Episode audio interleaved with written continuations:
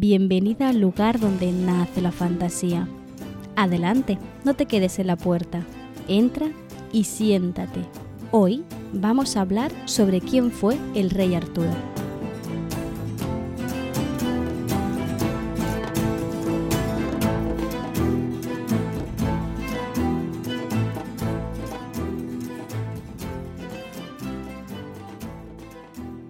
Hace mucho tiempo traje una primera entrada sobre leyendas medievales. Concretamente, te hablé de Melusina y de la figura del hada medieval, y cómo esta criatura feérica influenciaba tanto en la prosa de la época. Fue un tema que de hecho gustó bastante y por eso traje un segundo capítulo también enfocado en leyendas medievales sobre la trágica historia de Tristán e Isolda. Gracias a este capítulo, una de vosotras, una oyente, me pidió más historias sobre las leyendas de la Edad Media, especialmente aquellas relacionadas con la materia de Bretaña. Y es por eso que hoy he decidido empezar un poco por el principio. He poder explicaros en sí qué es la materia de Bretaña y con ello tengo que explicaros quién es, o mejor dicho, quién fue el rey Arturo, que como sabes se ha convertido en una de las figuras más míticas dentro del imaginario medieval. Verás que el capítulo de hoy está dividido en dos grandes partes, porque creo que es necesario entender, por un lado, las referencias historiográficas que encontramos a este supuesto rey, ya verás por qué digo supuesto, y más adelante cómo estos antecedentes pseudo históricos se acaban convirtiendo en una leyenda que va a perdurar en el tiempo y que va a ser determinante a partir del siglo XI y XII. Tanto es así que incluso en la actualidad seguimos recreando las historias de este famoso rey y de sus caballeros de la mesa redonda. Antes de empezar, te quiero aclarar algo muy importante, y es que la historiográfica medieval es un poquito peculiar. Con un poquito peculiar me refiero a que los no son historiadores, no para empezar, sino los escribas que recopilan información para crear la historia de un país o de un reino, se basan en fuentes tanto escritas como orales, me refiero. No solo van a recurrir a textos escritos anteriores, ¿no? sino que también en esas historias que van a oír de boca de los juglares o de la gente del pueblo, lo que ya empieza a, no sé, a dejarnos claro que tal vez muy fiel a la historia no va a ser. Pero es que ya se acaban de confirmar todas nuestras sospechas cuando vemos que varios de estos autores historiográficos toman muchas leyendas como si fueran hechos históricos verídicos. ¿Qué quiere decir todo esto? Que si bien la historiográfica pretende, e insisto, pretende explicar el origen de un país o de una o de un reinado o un territorio en concreto, tenemos que tener muy claro que en ella va a haber mucho más de legendario, de narrativo y de literario que de histórico propiamente dicho. Aún así, sí que es cierto que encontramos algunas referencias que muchos historiadores han conseguido comparar para sacar algunos datos en claro. En concreto, por lo que se refiere al personaje de Arturo, mm, hay muchos problemas porque aparece mencionado en varios textos y no siempre se le designa de la misma forma. Pero bueno, ahora vamos a hablar de ello. Te voy a hablar, por un lado, de dos textos. Bueno, voy a ir en orden cronológico para empezar. Entonces, primero hablaré de la historia Britonum, que es la historia de los britanos, y también de los Anales Cambriae, que se refiere a los anales de Gales. La primera pretende explicar la historia, el origen de todos los britanos, mientras que la segunda habla en sí de la región de Gales, ¿no? Lo que te decía. Normalmente las obras historiográficas medievales pretenden explicar los orígenes míticos de un territorio o de un pueblo. Y luego te hablaré de una historia, de un texto muy, muy peculiar, que es Historia Regum Britanniae, literalmente la historia de los reyes de Britania, que aquí es donde aparecerá nuestro, mm, nuestro Merlín, ¿vale? Nuestro Arturo rey tan, tan mítico, ¿no? Tan parecido al que nos ha llegado hasta ahora. Pero empecemos por el principio, ¿no? Con los antecedentes más antiguos. Lo primero que tenemos que tener en cuenta es que si Arturo existió realmente, todas las referencias sobre su vida están datadas del siglo VI después de Cristo, eso sí. Y todos los textos que hablan sobre él son la mayoría a partir del siglo IX. ¿Esto qué quiere decir? Que tenemos también un problema en cuanto a la transmisión de estas historias porque han pasado tres, bueno, más de tres siglos desde que Arturo hace lo que tenga que hacer y alguien lo pase por escrito. Seguramente, esto tenlo muy en cuenta, hayamos perdido muchos textos por el camino. De hecho, se cree que varios fragmentos de estos dos textos de los que te voy a hablar, la Historia Britonum y los Anales Cambriae, seguramente estén basados en textos eh, en otros textos escritos, ¿no? Pero eh, lamentablemente solo tenemos estas dos referencias a las cuales nos podemos referir. Y aquí tenemos algunos puntos en común que nos sirven un poco para entender cómo era este primer Arturo. Este Arturo que seguramente sea bastante fiel a lo que, a lo que fue, a cómo, a cómo era históricamente Arturo como personaje real. Lo primero de todo es que no era rey, Así ya, ya rompemos ¿no? con el primer calificativo que podríamos tenerle o ponerle a Arturo, sino que lo describen como en latín dux velorum, literalmente guía de la guerra o un líder guerrero. Se trata, en vez del rey de Britania, ¿no? de un caudillo britano-romano que dirige la defensa de Gran Bretaña contra los invasores sajones todo esto sucedido en el siglo VI, como te he dicho antes. Según estas dos fuentes, este caudillo lo llaman Arturo. Pero en otras fuentes más cercanas a los hechos, de otros historiográficos del mismo siglo, pasaron por escrito los mismos hechos, nombran a este personaje no Arturo, sino Aurelio Ambrosio lo que ya empieza a provocar eh, ciertas discrepancias en los investigadores. ¿Vale? Te tengo que advertir que no vamos a llegar a ninguna conclusión clara por lo que se respecta a si Arturo existió o no. Te voy a dar algunas teorías eh, o las, sobre todo las que más, en las que más se apuestan, ¿no? El hecho de que Arturo solo aparezca en dos textos muy posteriores a, los hechos históricos sucedidos hace que la mayoría de investigadores crean que Arturo es un personaje mítico que se crea sobre un personaje histórico real, es decir, que Aurelio Ambrosio existió realmente y fue este, este líder guerrero greco, perdón, britano-romano, pero que con el paso del tiempo y un poco movido por las leyendas y los mitos celtas del, territorio, este personaje se acabó convirtiendo en Arturo. Y es por eso que nos llega en el siglo IX y X la misma historia, pero protagonizada por alguien llamado Arturo. Sea como sea la identidad, ¿vale? Sea Arturo o sea Aurelio, es indiferente, lo que sucede en todos los textos es más o menos lo mismo se explica cómo este personaje dirige y sale victorioso de diferentes batallas en su intento y afán de proteger su tierra. Sin embargo, tenemos otro problema. La mayoría de ubicaciones a las que, hace referencia a las que hacen referencia estos textos son desconocidas, por lo que se cree que es muy posible que fueran inventadas.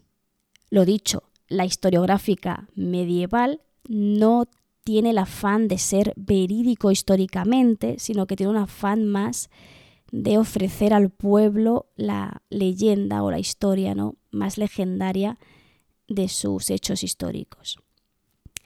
Se, cree, esto es muy curioso, se cree que, que son inventados por algo muy particular y es que riman, por lo que se cree que los autores que pusieron por escrito estos, estas crónicas históricas, ¿no?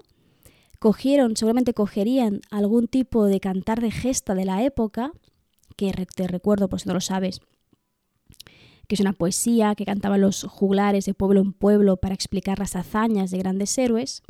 Así que seguramente estos autores cogerían un cantar de gesta y eh, apuntarían como si fuera verídico estos lugares de batalla. Pero claro, la curiosidad es que todos riman entre ellos porque seguramente estuvieran ubicados a final de verso y rimaban, ¿no? Para hacer la canción pues acorde a su, a su métrica habitual y esas cosas. Es por eso que, lo que te digo, es muy difícil saber si Arturo realmente, realmente existió. En todos estos relatos, lo que sí que nos explican es la muerte de Arturo. Se dice que murió en la batalla de Monte Badón. Este es un enfrentamiento bélico que está datado entre los años 490 y 517, en el que las eh, fuerzas britano-romanas consiguieron derrotar a una incursión anglosajona que provenía del norte. Sin embargo, en todas las fuentes se explica que este personaje, sea Arturo, sea Aurelio, acaba venciendo, pero muriendo en la batalla.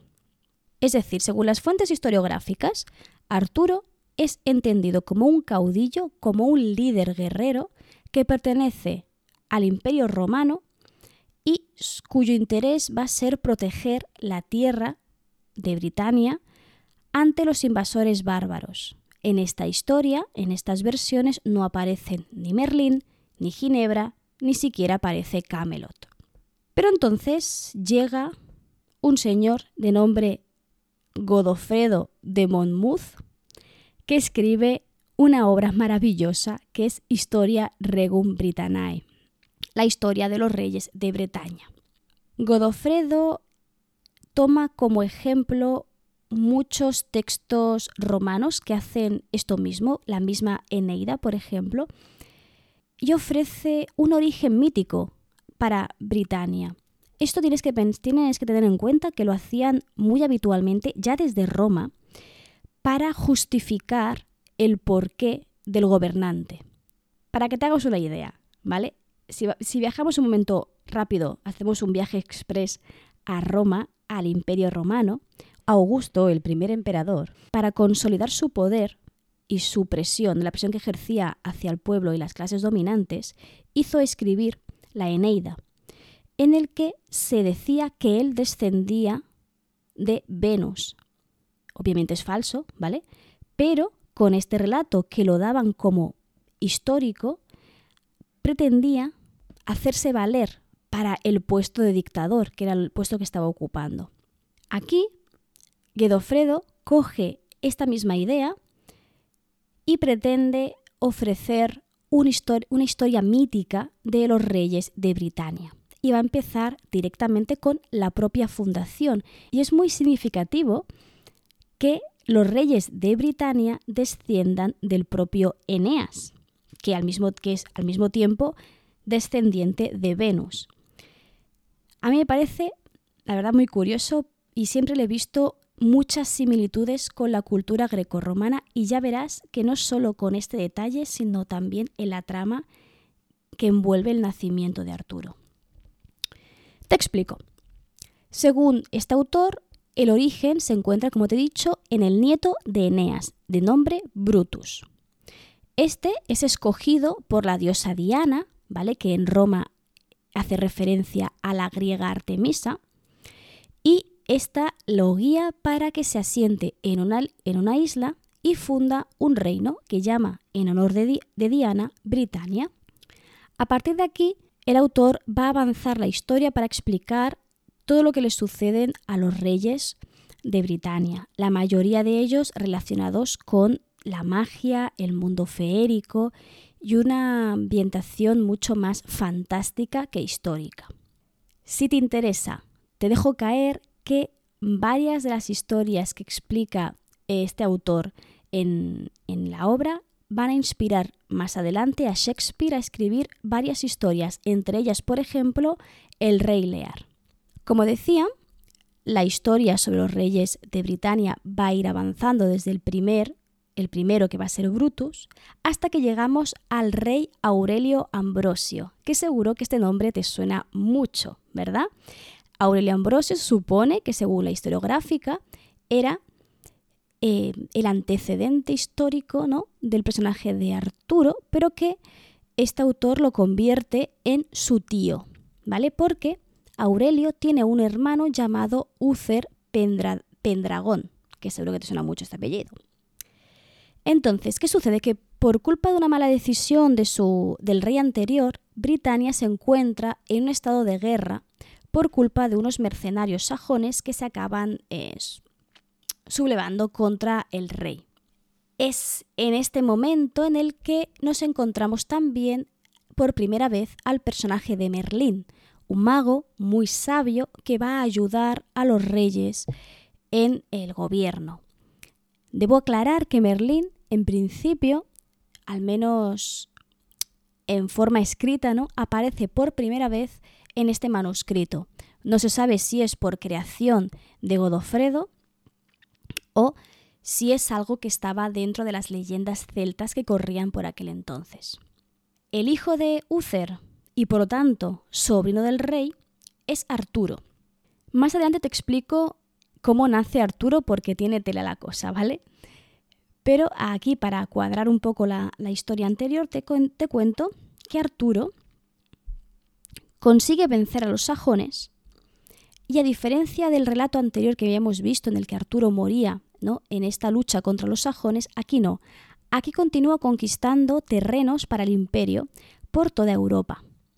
De hecho, se especifica que gracias a Arturo, que será convertido en el siguiente rey, se vive en una época de paz y prosperidad hasta que Lucio Tiberio, que en aquel entonces era el emperador romano, le va a pedir unos tributos muy, muy elevados. Britania ante esto se va a alzar contra su emperador con Arturo a la cabeza. Va a conseguir matar a Lucio, al emperador, y por lo tanto vencer esta batalla, pero su sobrino, que aquí ya empezamos con las cosas raras, porque es su sobrino, pero también es su hijo, ¿vale? Cosas raras que hace Arturo, ya te hablaré más adelante, eh, se va a hacer con el trono aprovechando la ausencia del rey.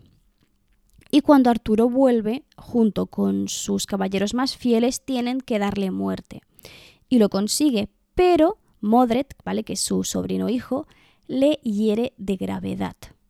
Es por eso, que aquí ya es el final ¿no? de, de Arturo, que las mujeres de la casa, la mayoría hadas, brujas, hechiceras, se lo llevan hasta Avalon para curarlo y, según cuenta la leyenda, seguramente algún día volverá en el momento en el que su pueblo lo vuelva a necesitar. Si te fijas, esto que te, estoy explicando, el viaje por las hadas, las hadas que lo curan, Merlín, mago, mago y sabio, está explicado en una historia que pretende ser, o sea, en un libro que pretende ser histórico. Como te he dicho, no, no lo podemos tomar al pie de la letra, no podemos creer que en aquella época existían estas hadas, ¿no? Ojalá si tendríamos un mundo tal vez un poquito más, más brillante en algunos aspectos. Esta es la visión que se ofrece a través de la historiográfica. Si te fijas, hay algunos puntos en común, como por ejemplo este Aurelio Ambrosio, que según algunas versiones es el propio Arturo y en otras, bueno, en, concretamente la de Godofredo, es el tío de Arturo. Y vemos que esta idea de Dux Bellorum, es decir, líder guerrero, se va a mantener también en esta segunda versión un poquito más legendaria. Pero vamos a ver qué es lo que sucede en la literatura, cómo se entiende a Arturo y a sus caballeros dentro de las fuentes más literarias, dentro del imaginario popular y, súper interesante también, en las fuentes escritas literarias que aún conservamos. Godofredo de Monmouth consiguió que la historia de Arturo se extendiera y acabara popularizándose en literatura, sobre todo del siglo XII. De hecho, siempre que hablamos de narrativa medieval, solemos diferenciar entre tres materias. La materia de Francia, la de Roma y la de Bretaña. La primera, la de Francia, hace referencia a las luchas de Carlomagno contra moros y sarracenos. La segunda, la de Roma, hace referencia a materia mitológica propia de la tradición grecorromana. Y por último, esa tercera, la materia de Bretaña, es la que está dirigida a explicar la historia de los héroes de la tradición celta britana. Como te puedes imaginar, el gran protagonista de estas historias será nuestro rey Arturo. Aunque eso sí, debo aclarar que, en realidad, englobamos dentro de materia de Bretaña cualquier historia dentro de las Islas Británicas y alrededor de sus leyendas. Aparezcan o no Arturo y sus caballeros. Por ejemplo, Tristán e Isolda forma parte de la materia de Bretaña a pesar de que Arturo no aparezca en ningún momento. Se entiende que forma parte de esta, pues porque habla de sus leyendas y de sus personajes principales. Ahora sí, vamos a hablar sobre el mito de Arturo, sobre su ciclo vital, su narrativa propia y la historia que es la que más se ha extendido a lo largo del tiempo y que de hecho vamos a ver más adelante que muchas de las obras actuales hablan, siguen hablando sobre este, ya sea de forma literal, ya sea reinventando algunos de los temas o de los tópicos. Te he hablado de que tuvo un nacimiento bastante peculiar y te, te adelanto que es muy típico, un nacimiento muy típico, muy estilo Zeus. Te he dicho que su padre es Uther Pendragón, que es hermano del rey de Britania, y además también deseaba a Igraine, que era la esposa de Gorloa, duque de Tintagel. Vale, Uther, en otras palabras, está enamorado de una mujer casada a la cual no debería poder acceder, al menos para lo que él quiere, que no es casarse ni, ni lanzarle poemas de amor, sino que es acostarse con ella directamente. ¿Qué es lo que va a hacer Uther? Pedirle ayuda a Merlín. Y aquí tenemos el engaño. Merlín lo que hace es embrujar a la mujer para que se crea que quien entra en sus aposentos es su marido, aunque en realidad quien está entrando es Uther. De este encuentro entre ambos se engendra Arturo. Casualidades de la vida, esa misma noche, Garlua, el marido de Igraine muere en combate. Y debido, por un lado, al adulterio cometido, al hijo que viene en camino y a la muerte, ¿no? A que ella se ha quedado viuda, todos los sabios de Cornualles van a aconsejar a la pareja que se casen. Y así lo hacen. Pero al nacer, Merlin lo va a entregar a Sir Héctor, uno de los caballeros más fieles de Arturo y este se lo va a entregar a su hijo Kai para que lo cuide y lo críe como si fuera suyo. Por eso, a pesar de que su padre sea Uther, su referente paterno, su padre adoptivo, va a ser Sir Kai. Pero no era la única familia que, real que había, sino que Igraine tenía ya otros hijos con su anterior marido. Y aquí tenemos a Margous, Elaine y la famosa, famosísima Morgana. Esta última era entendida como una bruja, no una, a ver, en aquel entonces y especialmente dentro de la cultura celta, el concepto de bruja no, no se emplea, sino que la llaman lefai, que viene a decir o significar helada pero que nuestro propio imaginario sería entendida como una bruja, es decir, una mujer capacitada para crear o hacer magia. Sobre Morgana en concreto y cómo aprendió estas habilidades mágicas hay muchas versiones. Las tres más importantes son que la aprendió esta magia en Avalon, que es esta ciudad mítica. Otras cuentan que fue alumna de Merlín y también de la Dama del Lago, una, una hada muy poderosa. Y luego hay una tercera versión que explica que fue apresada en un convento por su padrastro Uther y que allí, como una vía de escape, fue donde consiguió aprender magia. Esto simplemente para que conozcas un poquito a Morgana. ¿Qué sucede con, con Arturo? A los 24 años, Arturo viaja junto con Sir Héctor y Sir Kai hasta Londres y allí se encuentran a la famosa, famosísima espada Excalibur. ¿Qué ha sucedido en este tiempo? Uther ha muerto, pero antes de morir deja su espada clavada en una piedra y anuncia que solo será capaz de sacarla de ahí aquel capacitado para unificar todos los reinos de la isla y, por lo tanto, quien la sacara sería convertido en el siguiente rey. Como ya sabes, esto es mm, Vox Populi, ¿no?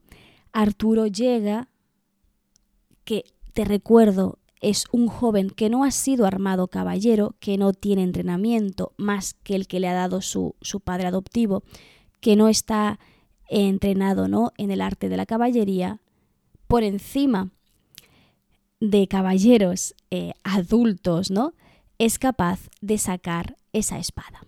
Aquí hay una etapa de ciertos conflictos a nivel político en el que no todos los nobles están de acuerdo con esta coronación y que Arturo va a tener que ir demostrando su valía, que veremos ¿no? en varias historias de la, de la época. Durante esta etapa así de intríngulis no político, Arturo comete incesto con una de sus hermanas, ¿vale? Depende de la versión, es Morgana o Morgaus.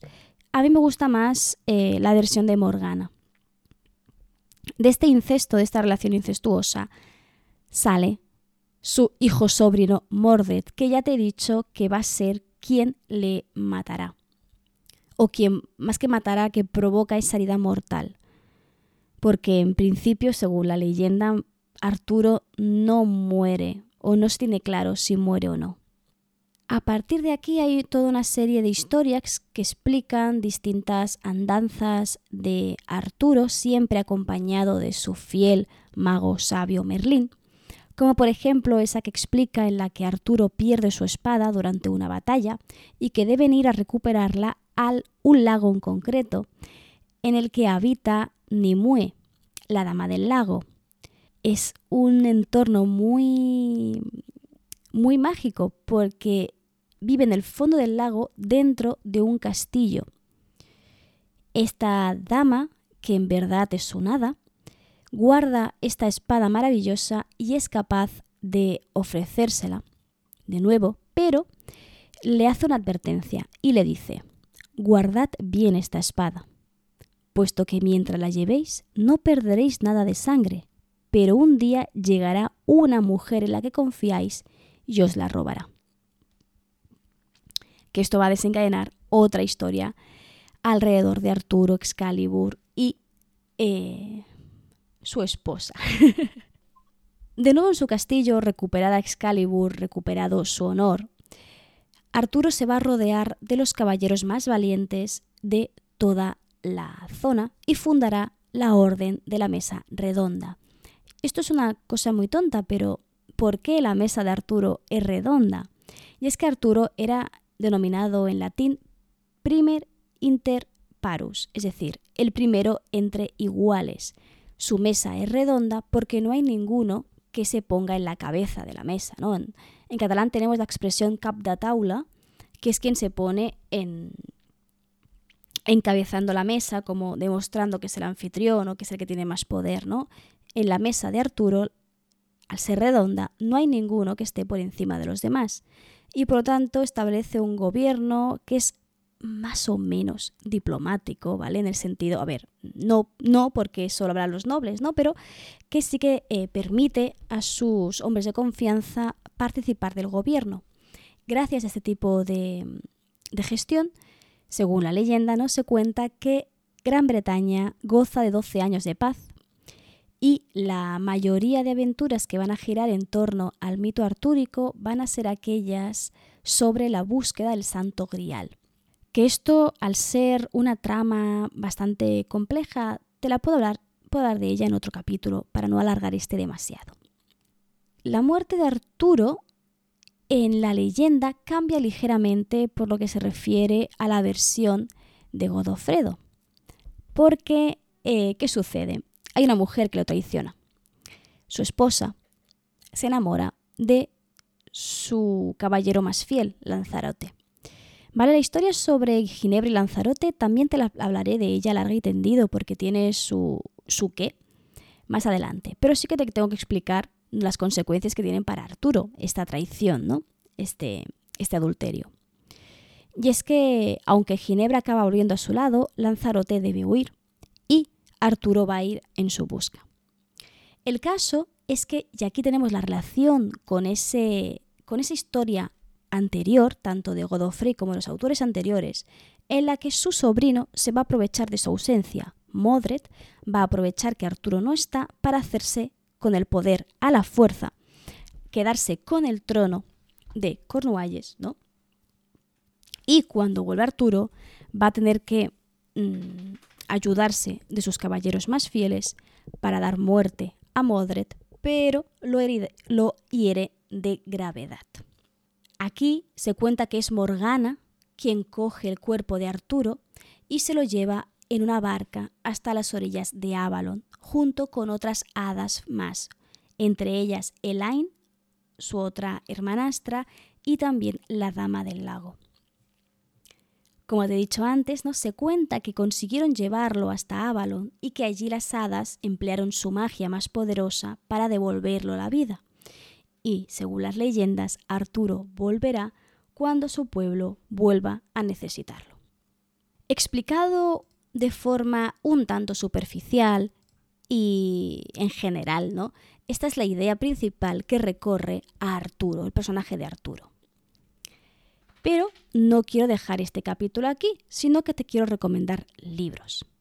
Y para ello voy a hacerlo desde dos puntos de vista. Primero, te voy a hablar y te voy a recomendar libros de la época, del siglo XII, y luego otros libros más actuales, ¿no? del siglo XX-XXI.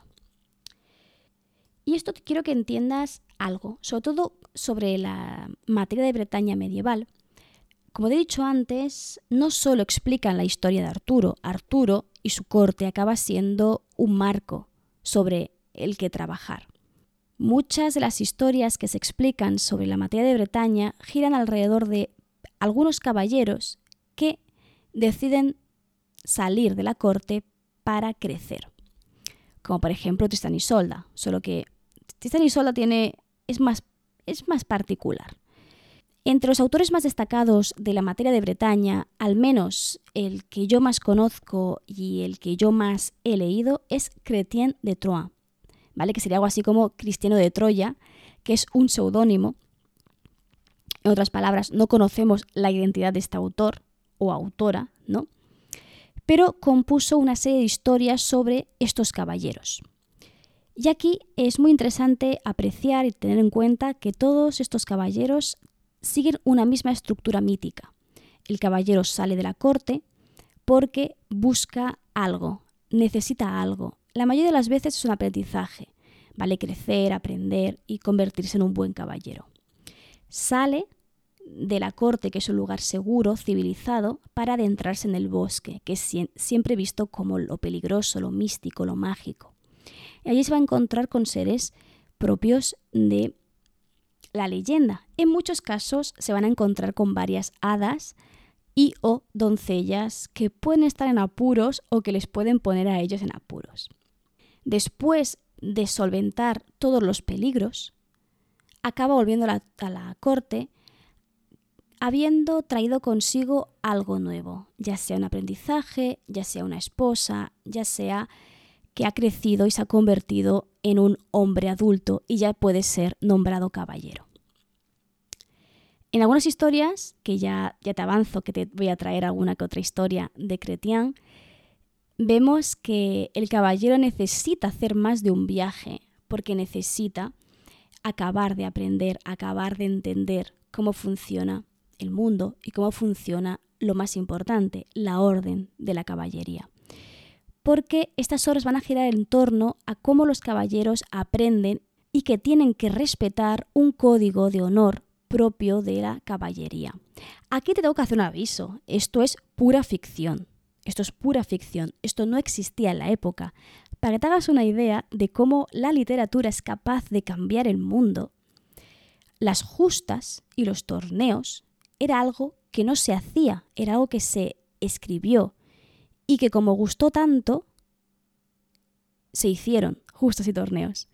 ¿Vale? O sea, para que te hagas una idea de, cómo, de cómo puede cambiar, siempre me ha parecido muy gracioso ese detalle, ¿no? De cómo puede cambiar una historia, realmente puede cambiar la, realidad. Mi idea es traerte algunas historias de Chrétien de Troyes.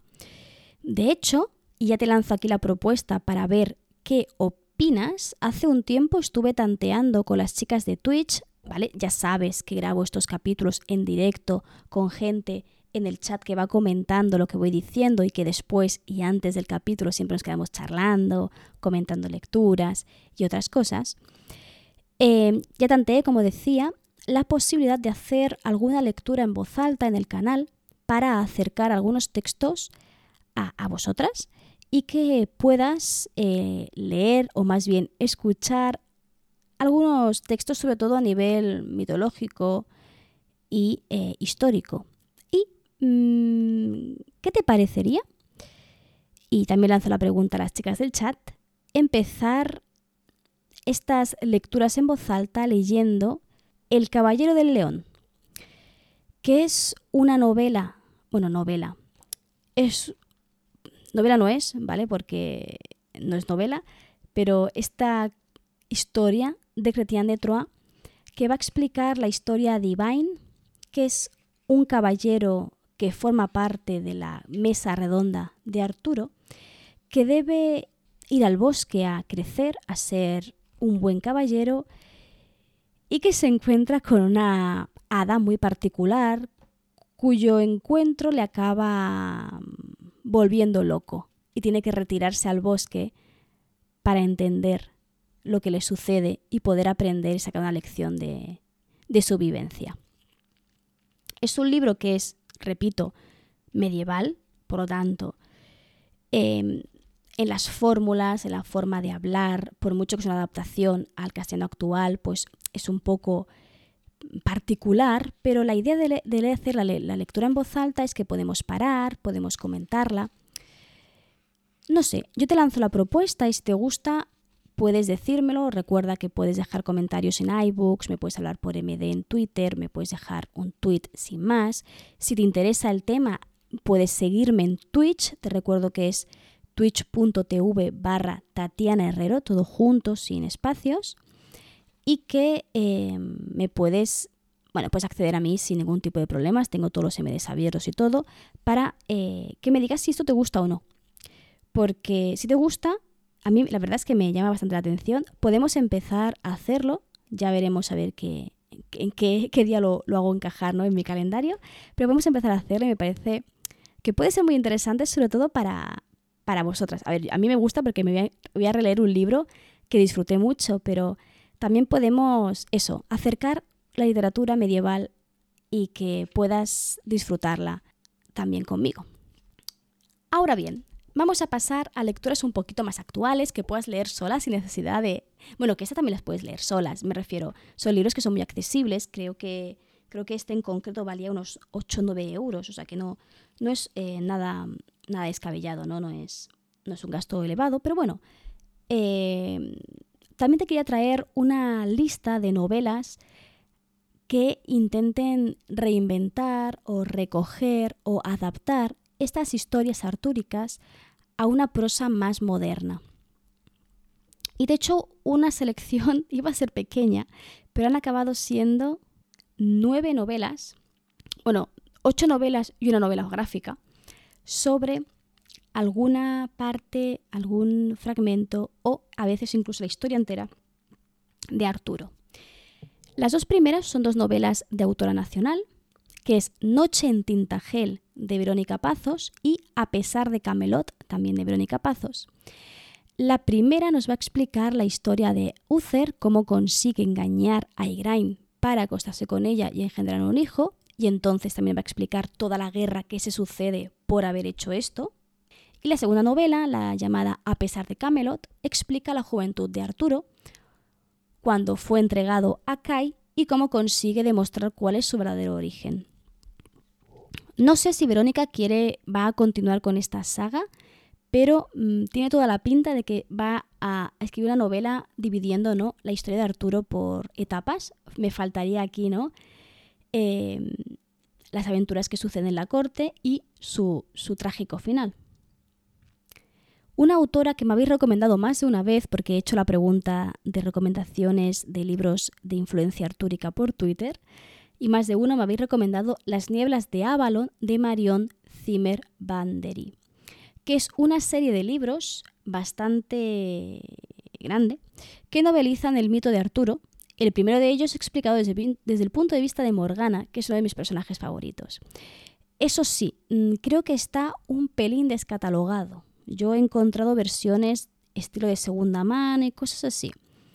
Pero bueno, puede ser accesible dentro de bibliotecas, por ejemplo. Una adaptación un poquito más moderna o con un toque más eh, moderno puede ser el de El rey que fue y será de T.H. White, que es una novelización del mito artúrico que está adaptado a una prosa más de aventuras y fantasías.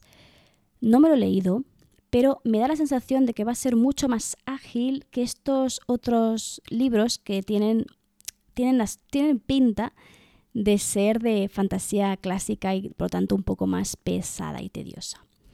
Esta en concreto son tres novelas, pero que hay una edición nueva que junta las tres novelas en un mismo ejemplar. Para que, bueno, para que lo tengas en cuenta. Tenemos también una novela que yo me, me da a mí la sensación de que va a ser un poquito densa, que es Los hechos del rey Arturo y sus nobles caballeros, de John Steinbeck, que es una novelización también del mito artúrico entero, pero que está dividido en varios apartados e historias. El autor no consiguió acabarlo, murió antes, antes de hacerlo, pero las partes que sí contiene están explicadas con todo detalle, eh, partiendo del mito que las envuelve. Considero que esta historia tal vez es la más fiel a la, a la historia, al menos la sensación que me da a mí, te repito que no me la he leído, mientras que las otras son más em, adaptaciones o incluso retellings, como, por como es el caso de la siguiente novela, que se llama, que no es una novela, es una novela gráfica, que es Morgana, de Simon Cansara y Stefan Fert, que es muy interesante porque es una reinterpretación. Eso sí que es un retelling propiamente dicho, porque la gran protagonista va a ser, como no, Morgana, y explican la misma historia, el mismo mito, pero cambiando algo fundamental. Y es que quien es capaz de sacar la espada de la piedra no es Arturo, sino que es Morgana. A mí me parece, la verdad es que en la sinopsis cuentan que tiene un toque así como eh, feminista, reivindicativo, es una de esas em, historias que ya me había recomendado un, oyente habitual y que la tenía guardada en mi lista de deseos y que tiene pinta de que va a caer dentro de poco. Luego también me han recomendado una autora, sé que es una lista muy larga, ¿vale? No te preocupes que tienes en la entrada vinculada a este capítulo la lista para que puedas acceder a toda la información con todos los enlaces. Así que si te gustaría leer alguna de ellas, recuerda que en la descripción del programa tienes el enlace. Como decía, hay una autora llamada Marilyn Hume que firma bajo seudónimo como m.k.hume, bueno, eso de fingir ser un hombre para vender más, cosas que pasan. Tiene, eh, tiene un montón de libros porque se trata de una novelista que se centra en escribir novelas históricas basadas en el rey Arturo y Merlín. Tiene, por ejemplo, una primera saga que habla sobre el rey Arturo, es una trilogía, y luego otra trilogía que habla al de la profecía de Merlín. Y según entiendo yo, va a estar basado más en las fuentes históricas y por tanto va a ser más fiel al mito que otras opciones que son reinterpretaciones. Como es el caso de la última que te vengo a recomendar, que ha, ha, sido una recomendación de última hora que me acaban de hacer en el chat y visto lo bella que es la portada, es decir, la cubierta, no he podido evitar añadirla al capítulo de hoy.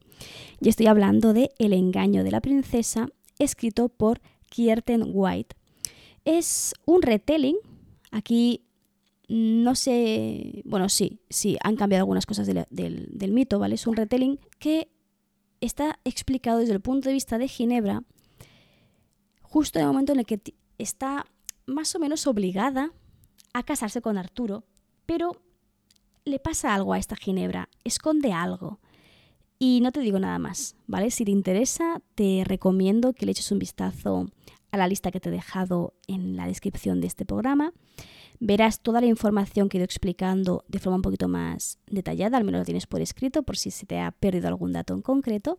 Y abajo del todo tienes la lista de estas nueve novelas que eh, puedes leer si quieres adentrarte un poquito en el mundo artúrico. Y por mí eso es todo por hoy. La verdad es que he disfrutado mucho, no te puedes imaginar cuánto he disfrutado con el hecho de desempolvar mis apuntes sobre todo lo que fue el rey Arturo y todo lo que es el ciclo artúrico.